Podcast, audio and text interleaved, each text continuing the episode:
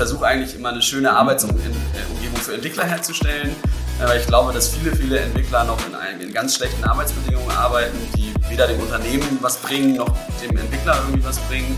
Und wir versuchen immer, dass, dass Teams unabhängig arbeiten können. Weil dann, wenn Teams unabhängig arbeiten können, dann können die auch wirklich Verantwortung für ihr Thema übernehmen.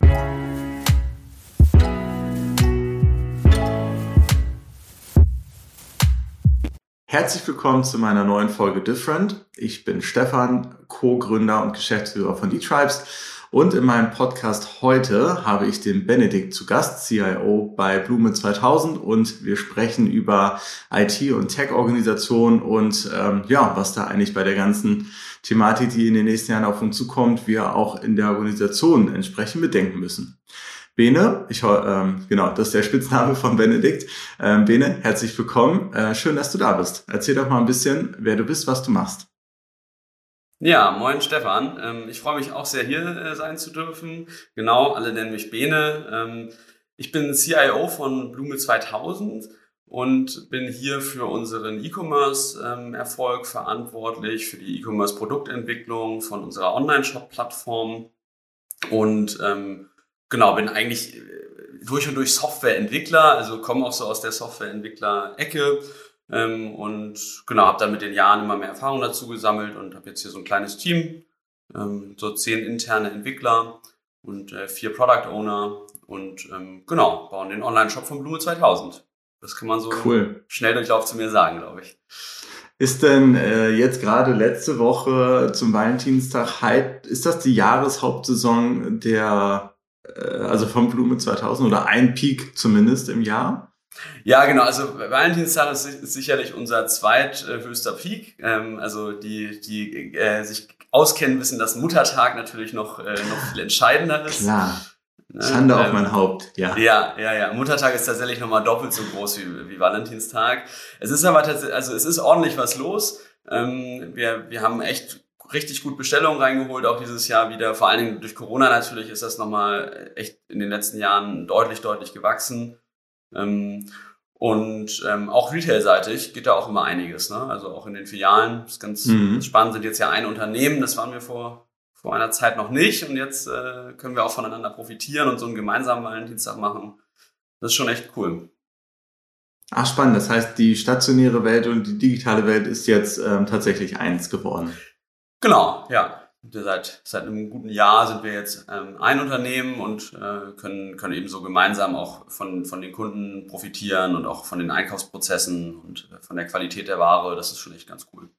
Bene, erzähl uns noch ein bisschen was über deinen Werdegang. Du hast ja gerade gesagt, du bist an sich klassischer Softwareentwickler äh, gewesen, aber so die, äh, aus meiner Sicht gibt es halt immer so zwei Wege. Entweder du bist äh, Softwareentwickler auf so einer Art fachlichen Expert-Track in Richtung mehr Technologie, mehr Komplexität, mehr Daten und immer tiefer rein oder du gehst halt irgendwann diesen Weg in Richtung Führung, ähm, Organisation und so weiter. So, ne? Also mhm. ich habe das Gefühl, du gehst jetzt eher ähm, letzteren, hast aber trotzdem immer noch einen sehr, sehr guten Fable für das eigentliche Coding. Aber vielleicht kannst du da ein bisschen beschreiben, welche Station du hattest, wo du eigentlich was erlebt hast, wen du begegnet bist, der dich da jetzt eigentlich hingebracht hat, wo du heute bist. Ja, äh, gerne. Also ich habe ähm, ich habe ganz ursprünglich mal Wirtschaftsinformatik studiert. Ähm, das habe ich dual gemacht, äh, weil ich nie so der Theoretiker war, sondern immer so der, der praktische Mensch. Und das habe ich bei, bei Otto gemacht. Ähm, und das war, glaube ich, so die erste richtig gute Entscheidung in meinem Leben, weil das, das war hm. wirklich extrem wertvoll. Einmal für das Netzwerk, weil man da ein riesen Netzwerk aufgebaut hat in der Zeit weil man, weil ich da ganz viel erlebt habe, weil man da so die ganzen einzelnen Abteilungen so durchgewechselt ist, also tatsächlich da auch sehr viel, ähm, ja, einfach sehr viel vom Retail-Geschäft kennengelernt hat, eben nicht nur den, den Informat Informatikteil oder nur den, den Softwareentwicklungsteil.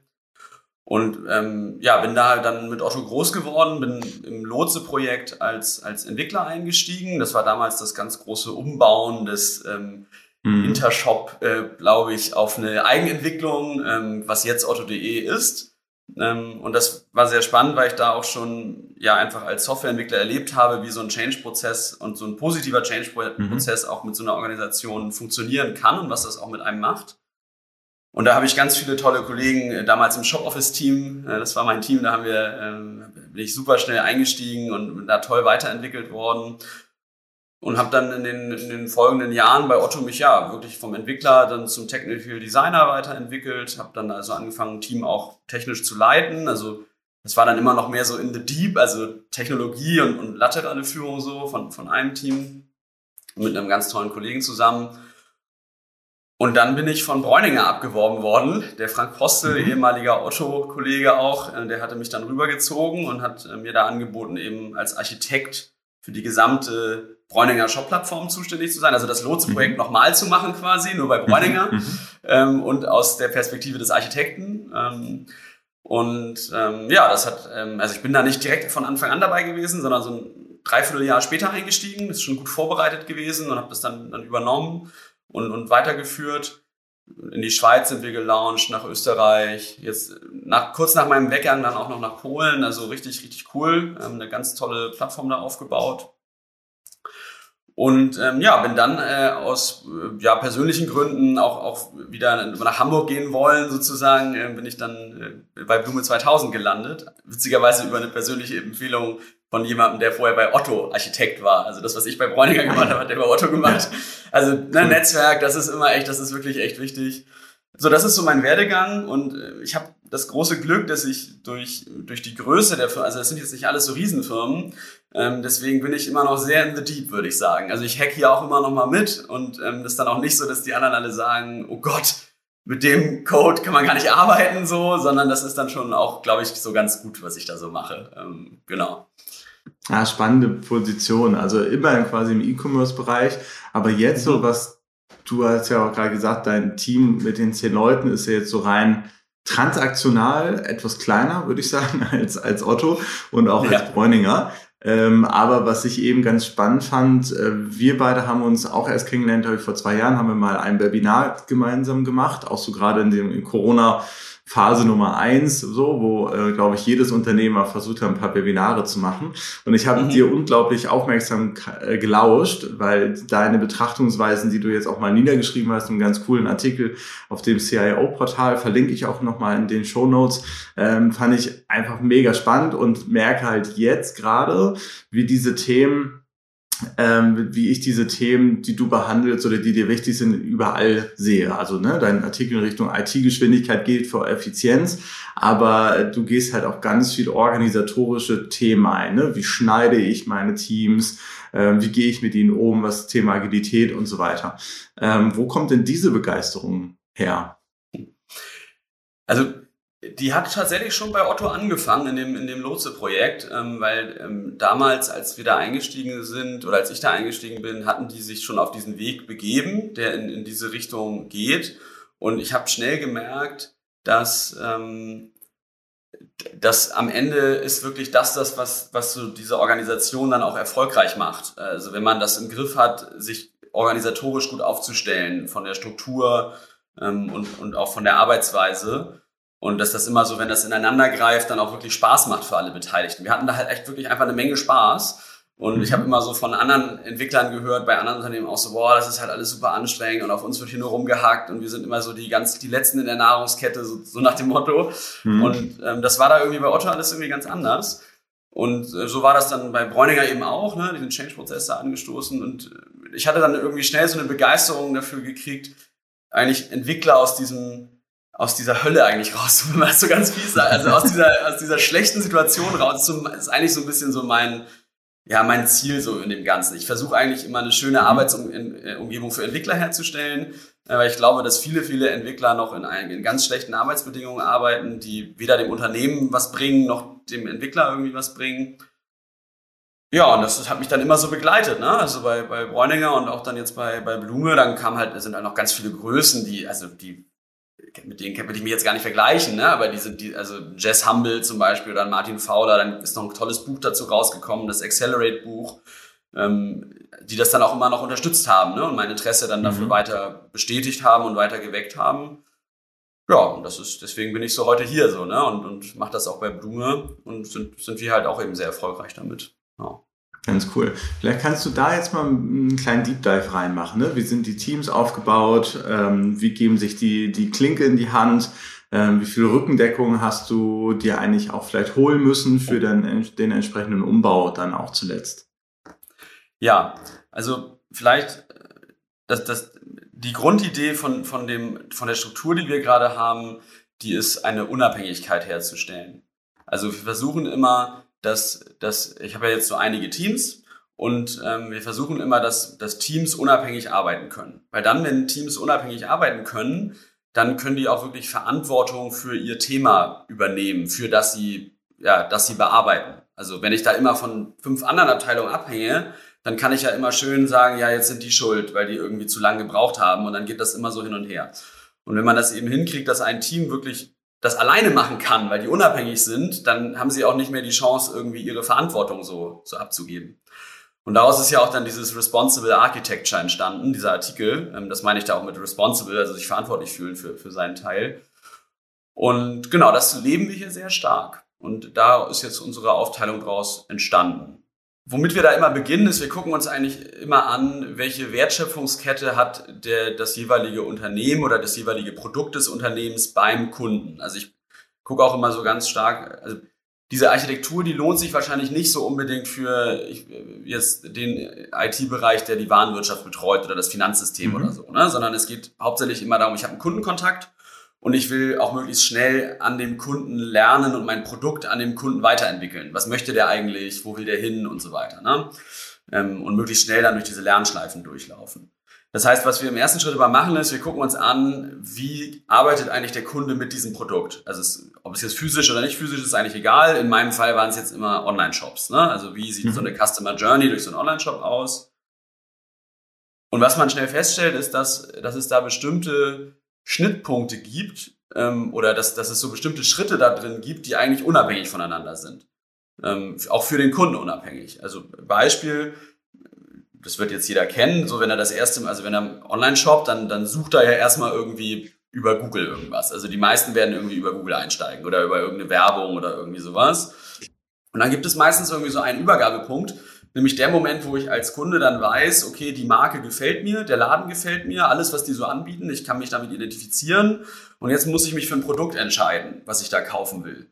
Deswegen ist unser zweites Team das Team Entscheiden. Also das, wir versuchen das halt auch immer so ein bisschen vom Kunden her zu, zu, zu benennen und ähm, was ganz schön ist, dann weiß man auch immer gleich so, welche KPIs sind für dieses Team wichtig, ne, worauf achten ja. die. Entscheiden wird jetzt sehr stark auf die Warenkorbrate gucken, ne, also in den Add-to-Basket-Rate, erkunden auf die Verweildauer, also so Engagement Rate, solche Geschichten.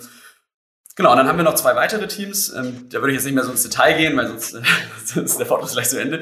Ähm, also dann kommt noch Erfüllen, das ist dann Checkout, ne? also Rechnungsadresse, Lieferadresse, Zahlarten ähm, und, und am Ende diese Übersichtsseite ne? und Danke-Seite dann. Und dann haben wir noch ein viertes Team, ähm, das ist ganz interessant. Wir haben halt für uns festgestellt, ähm, das ist auch ein ganz wichtiger Bestandteil. Also Erkunden ist ja die Neukundengewinnung quasi vorne. Und dann brauchst du auch mhm. irgendein Team, was so für die Bestandskunden zuständig ist. Das haben wir Wiederkommen genannt. Und die kümmern sich halt mhm. um Login, Registrierung, Newsletter, um bei uns jetzt ganz spezifisch so Erinnerungskalender, ne, wo man dann sich so erinnern lassen kann, wann sind Geburtstage und so. Ah, ja. Ja, ja, ja. Und da hörst du schon auch ein bisschen raus, dass so eine Customer Journey auch für jedes Unternehmen so ein bisschen anders, also grundsätzlich ist sie natürlich eher ähnlich im E-Commerce, aber jedes Unternehmen hat da so bestimmte ähm, ja, Punkte, wo sie besonders viel Wert drauf legen müssen aufgrund ihre, ihres Sortiments mhm. oder ihrer Kunden. Ähm, genau, und so haben wir das auch bei, eben bei Otto auch gemacht und bei Bräuninger auch natürlich viel größer, ne, mit viel mehr Teams. Äh, die können dann einfach, das ist ja das Schöne auch an dieser Architektur. Die skaliert sehr schön und dann kann man die halt eben mhm. auch mit, man kann die mit zwei Teams machen, bei Manufaktum zum Beispiel. Man kann die mit 35 Teams machen bei Otto. Ne? Also das skaliert, mhm. weil man ja immer wieder so schneiden kann dann. Mhm. Wenn du jetzt ähm, das Hauptziel ist Ownership, hast du gesagt. Wie lebt sich das denn aus und was schaffst du oder was schafft ihr euch gemeinsam noch für, für Leitplanken, in denen sich das bewegt. Ne? Also da, das ist meine Überzeugung. Du brauchst halt irgendwie ein, grundsätzliches Ziel, wo es halt irgendwie hingehen soll. Optimalerweise ist das aligned mit dem Gesamtunternehmensziel. Also wo will Blume 2000 eigentlich hin in den nächsten zehn Jahren oder wirtschaftlich ja. oder ähm, inhaltlich. Das, und dann kriegt jedes Subteam oder jeder Verantwortungsbereich seine Ziele halt entsprechend ab. Mhm. Und dann baue ich mir darum halt meine Guiding Principles, so einfach, ne? meine Leitplanken, wo ich weiß, okay, innerhalb dessen, das sind unsere Überzeugungen und innerhalb dessen kann ich entsprechend agieren. und gebe dann den Ownership da sozusagen weiter. Habt ihr sowas auch? Ja, das haben wir. Also ähm, einmal ist es ja durch, durch diese verschiedenen Teams, die verschiedene Teile der Customer Journey abdecken, so dass jedes Team natürlich auch sehr klare KPIs hat, die für sie entscheidend sind.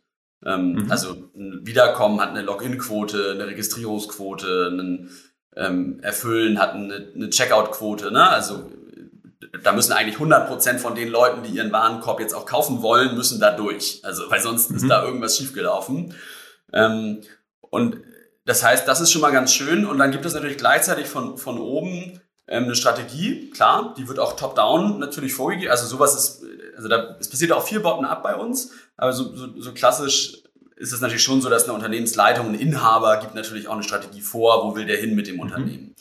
Die kommt von oben, die wird dann von den Teams selber aber runtergebrochen. Also welchen Beitrag leiste ich jetzt zu dieser Vision und, und kann ich dazu beitragen? Ähm, Genau, und das sorgt dann dafür, dass die Product Owner, also wir haben jetzt ja irgendwie über diesen fachlichen Schritt gesprochen, haben noch gar nicht über Menschen gesprochen, also jedes dieser fachlichen Teams hat halt eben auch ein, darunter liegt immer ein crossfunktionales Team, was äh, unabhängig dann auch agieren kann auf einer personellen Ebene. Ne? Also das ist dann mhm. immer ein Product Owner pro Bereich, drei, vier, fünf Entwickler pro Bereich, die auch nicht geteilt werden. Also das ist dann immer ein mhm. Team, was sich dann um einen so einen fachlichen Bereich kümmert. Und dadurch hat der Product Owner dann auch sofort ja die KPIs, hat die Vision von oben und kann sich dadurch natürlich jetzt auch in seinem fachlichen Rahmen bewegen ne? Ähm, und, und mhm. da überlegen, was ist das nächste Feature, was auf diese KPIs und auch auf diese Vision einzahlt, was wir jetzt hier bauen mhm. wollen. Genau. Hast du, ähm, ich habe ja mit meiner Agentur NetShops jahrelang auch mit Software-Teams zusammengearbeitet. Ne? Und bisschen, ich glaube, die Unerfahrenheit war damals schon, die Sorge zu haben, dass irgendjemand mal rumsitzt, wenn Teams Abhängigkeiten haben zu anderen Teams. So, ne? Und mhm. deswegen war meine größte Sorge, dass das Backlog leer läuft. Und daher war meine. Aufgabe immer, oben ganz, ganz viel reinzukippen und dann ne, weiß ich, okay, da gibt's immerhin genügend zu tun, aber auf der anderen Seite dann auch so viel, dass die Teams tatsächlich, weil sie enge Schnittstellen hatten, ähm, ja, also hatten einfach Abhängigkeiten zueinander. Ne? Ich meine, die mhm. schaffst du doch jetzt ja auch ganz klar, ne? weil wie du sagst, die Journey will durchlaufen von Team mhm. zu Team zu Team. Ähm, mhm. Habt ihr denn in der Real, wie geht ihr denn in der Realität dann auch damit um, wenn es also gibt's, wenn irgendwo mal Stau ist oder ein Ausfall im Team oder sowas? Also so, wie viel hat jedes Team für sich und wann werden die Dinge da auch tatsächlich übergeben und mhm. Die Schnittstellen gemanagt? Also das Schöne ist ja an dieser Art zu arbeiten, dass, dass es eigentlich relativ wenige klar definierte Schnittstellen gibt. Ne? Also Team, also Team Erkunden an Team Entscheiden ist wirklich nur dieser eine Link, ne? der Link auf die Produktdetailseite. Ähm, mhm. das, ansonsten interessiert das Team Entscheiden eigentlich gar nicht, wie die Leute jetzt auf der, also die, denen ist das ja egal. Die fangen bei der Produktdetailseite an und legen dann da mit ihren äh, Bestandteilen los. Deswegen haben wir diese Abhängigkeiten, wie du sie vielleicht von, von früher kennst oder jetzt beschrieben hast, die haben wir eigentlich so nicht. Du hast ja schon eine Gesamtarchitektur ja trotzdem, also Style Guides irgendwie für, mhm. für das Frontend sozusagen, ja, ne? oder ja. Coding Guidelines oder so, ne? Also die, mhm. die hast du ja äh, trotzdem, ne? Also jeder kann dann trotzdem nicht alles sein Feature so in der Art und Weise umsetzen, wie er es für sinnvoll erachtet und jeden Tag ein neues ja. Framework einführen, oder doch? Okay. Ja, doch. Also ähm, doch. Ich glaube schon. Also wenn man, wenn wir sind wir sozusagen von der Fachebene zur Organisation. Jetzt gehen wir so ein bisschen in die technische Ebene. Also das sind immer so die drei Ebenen, die ich da so denke. Mhm, mhm, Fachliche Unabhängigkeit, weil anhand der Customer Journey unabhängiges fachliches Thema. Mhm. Organisatorische Unabhängigkeit, weil immer eigenständiges Team, crossfunktional, mhm. also immer auch dann alle Rollen drin, die sie brauchen. Und dann dritte Ebene, wie machen wir das jetzt eigentlich technisch? Das ist ja so ein bisschen, mhm. wo du jetzt angefangen hast, so, muss dann den Style Guide geben. Ne? Sonst ja, sieht das ja alles unterschiedlich ja. Ja, ja, ähm, ja.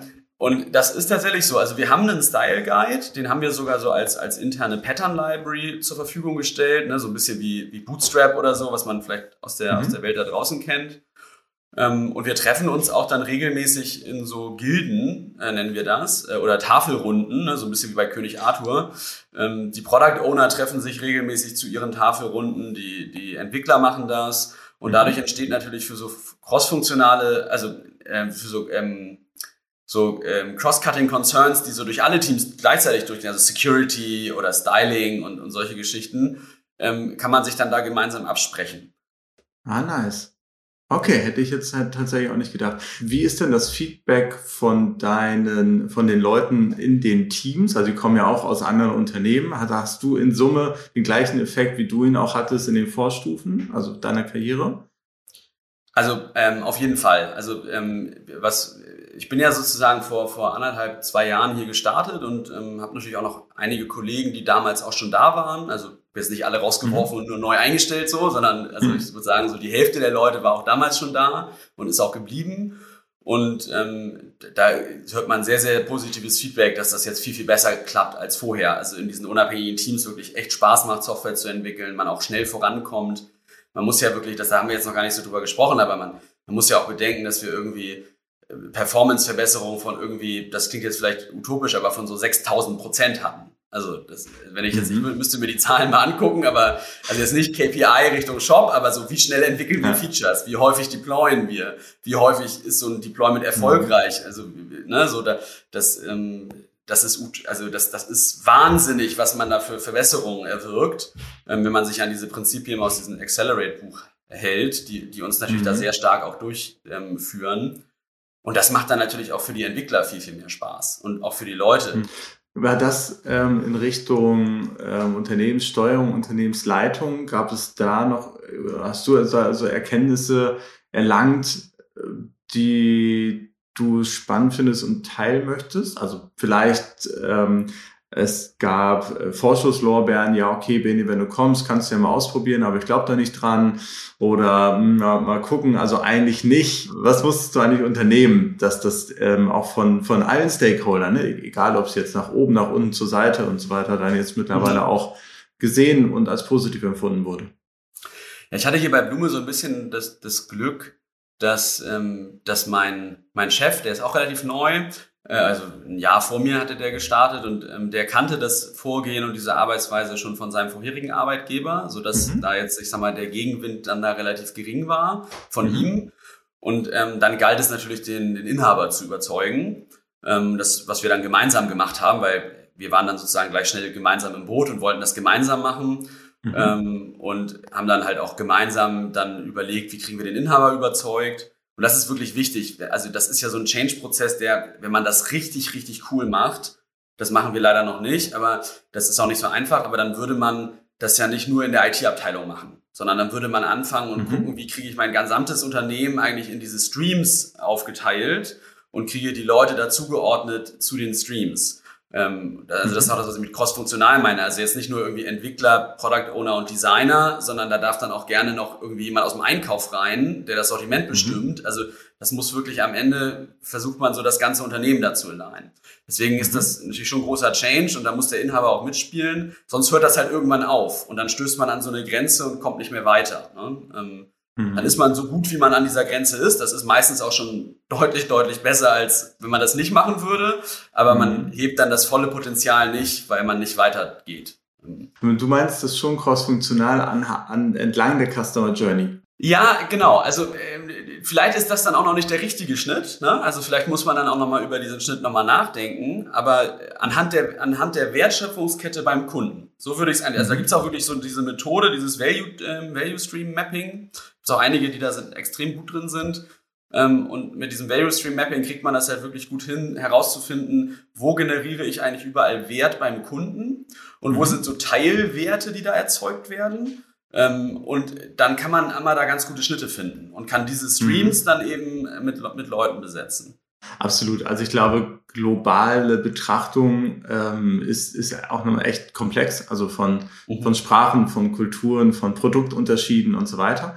Das, das, das glaube ich auch sehr unterschiedlich.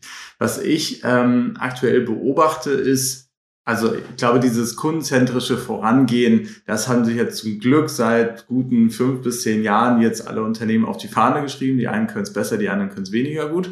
Ähm, was ich allerdings merke, ist, dass dieses sehr kundenzentrische, also alles ja, face to the customer, schon ganz gut funktioniert, aber dann guckst du in die internen Strukturen und Systeme, nicht nur eben jetzt die, die Shop-Entwicklung, also die Tools, die auch nah am Kunden sind, sondern wie du von mir auch gesagt hast, so ERP ähm, und Co.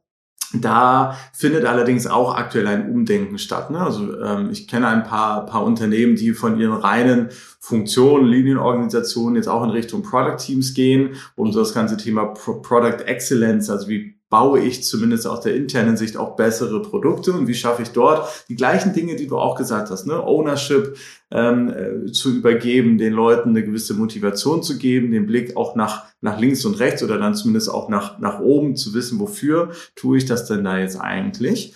Ähm, aber ich sehe das erst, also das ist so der Schritt, den ich gerade sehe, aber ich sehe das, was ihr macht, ist es eigentlich, finde ich, noch konsequenter, ähm, das ähm, noch direkt am Kunden auszurichten. Ne? Also so, ich baue ja. das beste Produkt der Welt, ähm, ist ja gut, aber wenn es keiner braucht und keiner will, ist dann doch nicht so gut. Ne? Also man kann in der Innensicht dann vielleicht auch, also ist eine tolle Entwicklung, die ich sehe und ich finde es auch großartig, dass Unternehmen dort auch loslassen, ähm, so von ihren alten Denkmustern und neue Dinge auszuprobieren. Aber ich nehme auf jeden Fall mit, dass das ähm, noch gar nicht da ist, wo ich auch glauben würde, dass es hingehen kann. Also noch näher an den Kunden. Ich frage mich immer, was muss allerdings auch da passieren, dass ähm, das Unternehmen diese Wege gehen. Also ihr habt jetzt den Stein ins Rollen gebracht und ich hoffe, ähm, ihr geht diesen Weg auch konsequenter. Meine Erfahrung ist, so vor einigen Jahren, also gar nicht so viele, ne, irgendwie drei, vier Jahre, da, äh, gerade wenn wir seitens E-Tribes neue Projekte angestoßen haben, dann haben wir immer gesagt, guck mal, du, es gibt eine Business Model Schicht und eine Operating Model Schicht und beides zusammen ist Transformation. Und dann hieß es, ja, lass uns erstmal mit dem Business Model anfangen, den Rest machen wir später so, ne? Weil den können wir irgendwie greifen. Da steht dran, Umsatz, Ergebnis, wie auch immer. So, ne? Und jetzt so mittlerweile gibt es, das wird nicht mehr ausgescoped, das, das Operating Model. Also das ist mhm. wirklich ganz klares Verständnis. Ja, natürlich müssen wir uns dann auch überlegen, welche Capabilities brauchen wir, wie arbeiten die Leute zusammen, Organisation, Tracking und so weiter. So, und ich glaube, ähm, es könnte ein noch klarer Beschleuniger geben, wenn es noch mehr messbare gute Beispiele gibt am Markt. Ne? Also wo Unternehmen hingehen und sagen, guck mal, ich habe mein Team mitgenommen, ich habe es intern transformiert und das hat mich dahin gebracht. Was auch mhm. immer, ne? ob es wirklich auch wieder mehr, ähm, Umsatz und Ergebnis ist oder eine messbare Effizienz und so weiter. Aber ich glaube, dass also ich finde das ganz selten. Ähm, also Menschen wirklich, die das A, durchgelebt haben, weil es ist halt noch nicht so lange her, also es ist ein paar Jahre, das ist ja in unserer in der Gesamtwirtschaft noch nicht so lange und die dann aber auch schon messbar sagen können, was es ihnen gebracht hat. Es gibt Vorreiter, die glauben daran und die ähm, sind dann zum Glück auch in der Lage, diese Entscheidung mit so zu beeinflussen auf Basis ihrer Überzeugung. Ähm, aber wie gesagt, ich glaube, der echte Beschleuniger ist, dass es in Anführungsstrichen im Studentenlehrbuch steht, wenn du das so machst, dann führt es zur Effizienz von X. Und dann sind auch, ist dann jeder auch Letzte überzeugt, der wenig Erfahrung hat mit Softwareentwicklung, Agilitäten und so weiter. Das ist ja auch eine neue Welt, die da für manche gerade in, in Legacy-Bereichen, ne, so IT-Security, wirklich tiefe, tiefe Finanzabrechnungstools und so weiter, da bist du ja ähm, gefühlt noch ein bisschen weiter weg von. Auf jeden Fall. Ähm, wobei wir die, die ersten Schritte Richtung Studentenlehrbuch, äh, die gehen wir ja schon. Also nicht ich jetzt persönlich, aber mit diesem Modell. Also da gibt's ja wirklich dieses Accelerate-Buch, was ich vorhin auch erwähnt hatte, von, von Jess Humble und, und Nicole Forsgren und Jean Kim. Das ist schon richtig eine empirische wissenschaftliche Studie, mhm. die auch anhand von, ich glaube, 15.000, 20.000 Unternehmen ähm, jedes Jahr wieder neu befragen und, und auswerten und die tatsächlich schon bestimmte Herangehensweisen, über die wir eben gesprochen haben, auch Organisationsstrukturen, Führungs, äh, Führungsverhalten und Führungsstrategie, dann auf diesen Unternehmenserfolg auch ähm, empirisch beweisen können, ne? dass das dann da Auswirkungen mhm. drauf hat. Eben positive und andere eben negative. Das, ähm, also wir sind schon, wir kommen schon ran da an die Studentenbücher. Es mhm. dauert nicht mehr lange. Ja, das Buch werde ich mir auf jeden Fall jetzt nochmal besorgen. Schon mal mit aufgeschrieben. Verlinke es auch nochmal hier in unseren in unseren Kommentaren. Hast du ein klares Bild vor Augen, was das mit Unternehmen oder dann auch mit Menschen macht, wenn das so konsequent weitergetrieben wird, wie das gerade wie ihr das macht, aber auch so du so auch siehst, wo was da so passiert? Total. Also ähm, ich, ich, ich sehe, dass Leute eigenverantwortlicher werden, dass Leute mehr auch Spaß haben an ihrer Arbeit und mehr aufgehen in ihrer Arbeit, weil sie auch wissen, wofür sie das tun und ähm, auch am Ende die, ja, ich sag mal, den Erfolg dafür auch bekommen für das, was sie leisten. Ähm, und sie auch ja stärker auch einfach merken, wie sie jetzt auch Kunden glücklich gemacht haben mit dem, was sie da tun. Ne? Also mhm. Das, das ist und das führt am Ende auch dann dazu, dass man natürlich weniger gestresst ist, dass man weniger irgendwie sich, ich sag mal, in diese Burnout-Richtung geht. Also mhm. Ähm, das muss auch alles immer gar nicht sein. Also wie die, die Leute arbeiten hier jetzt nicht 90 Stunden die Woche oder so, ne? Sondern wir haben hier auch Kollegen, die arbeiten vier Tage Woche und so weiter. Das hat damit gar nicht viel. Also es ist eher so, dass die Leute dann durch diese Organisation und durch das Wegfallen von viel Overhead ähm, hat man dann eher eine entspanntere Arbeit auch so. Also das mhm kann man jetzt, ist schwer das jetzt hier zu erklären, aber du hast mhm. sozusagen, du arbeitest weniger und hast mehr Erfolg. So, mhm. ähm, das funktioniert aber tatsächlich, weil halt einfach du die Sachen weglässt, die halt Overhead sind sozusagen. Das ist auch meistens mhm. die Story, mit der wir dann auch den Inhaber dann überzeugen konnten sozusagen. Ne? Ja. Ähm, und das merkt man wirklich, weil die Leute auch einfach, die, die haben auch mehr Feuer, die haben mehr Bock und die, die wollen und die, die gehen auch voran und das, das äh, klappt auch mit denen, die, ähm, die vorher wirklich nur ja, das Minimalste geleistet haben oder einfach gar nicht, also ja, ich sag mal, ganz viel so ihre Zeit so ein bisschen abgesessen haben.